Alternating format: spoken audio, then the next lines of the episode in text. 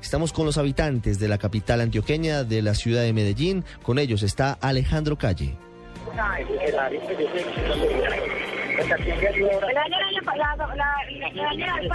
12.7, ahora 12.8 minutos. Alejandro, buenas tardes.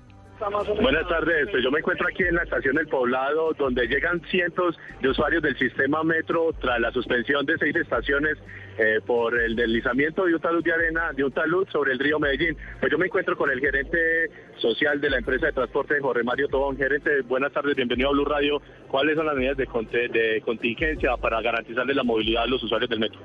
Bueno, muy buenas tardes. Nosotros, eh, como empresa de transporte masivo, hemos dispuesto de unas medidas de contingencia similares a las que implementamos hace dos meses, que se presentó un evento similar, que consiste básicamente en reforzar las acciones con personal. En este momento en Poblado tenemos un poco más de 60 personas adicionales a las habituales. Reforzar personal, disponer de un plan comunicacional para que los usuarios y la comunidad en general tengan conocimiento de la situación que estamos viviendo, que es básicamente una operación en partes de la línea, en la línea entre las estaciones Niquía y Poblado.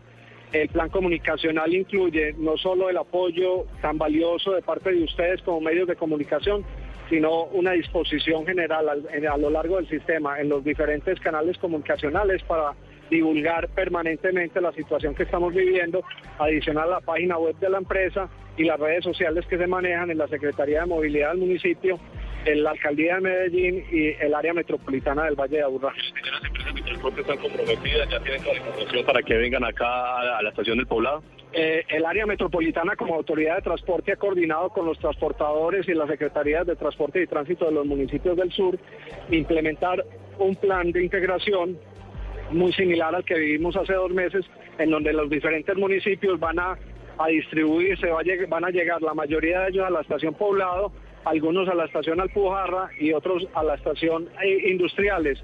Hemos solicitado a la autoridad de transporte que eh, se, haga una revisión de este plan de tal manera que eh, redistribuyamos mejor estas rutas y no nos llegue el volumen tan grande que nos ha llegado de ruta a la estación Poblado aunque eh, en general los usuarios han hecho, han, estado muy dispuestos y han hecho un uso adecuado de la cultura metro, han sido tolerantes y pacientes y hemos dispuesto de unas medidas importantes para poder facilitar flujos de, los usuarios en esta estación. pensamos que con una mejor distribución logramos facilitar eh, no solo la distribución del movimiento de usuarios en el 12, sistema 10 minutos metro, de lo que pasa hasta ahora en el metro de Medellín. Vamos a la otra parte de la capital antioqueña. Solamente hasta la tarde de hoy se sabrá si el cierre de las estaciones del metro se prolongará durante varios días. ¿Qué dicen las otras autoridades? ¿Qué dice Corantioquia, Natalia Acevedo?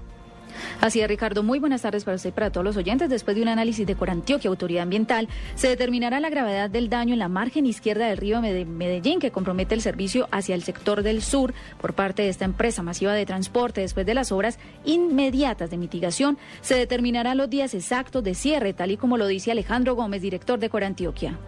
20, 30 metros más arriba de donde se había presentado el anterior, evento, es en jurisdicción del municipio de Envigado, por eso nosotros por Antioquia como autoridad ambiental intervenimos inmediatamente el sitio.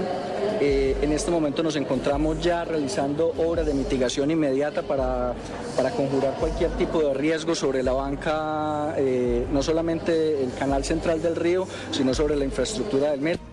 Como lo decía el vocero, el deslizamiento se presenta 30 metros más arriba de lo ocurrido durante el mes de enero, cuando la empresa de transporte masivo tuvo que cerrar durante cuatro días su servicio para la movilización hacia, hacia esa zona del sector sur de Medellín de cerca de 80 mil personas en horas pico. Ricardo, desde Medellín, Natalia Acevedo, Blue Radio.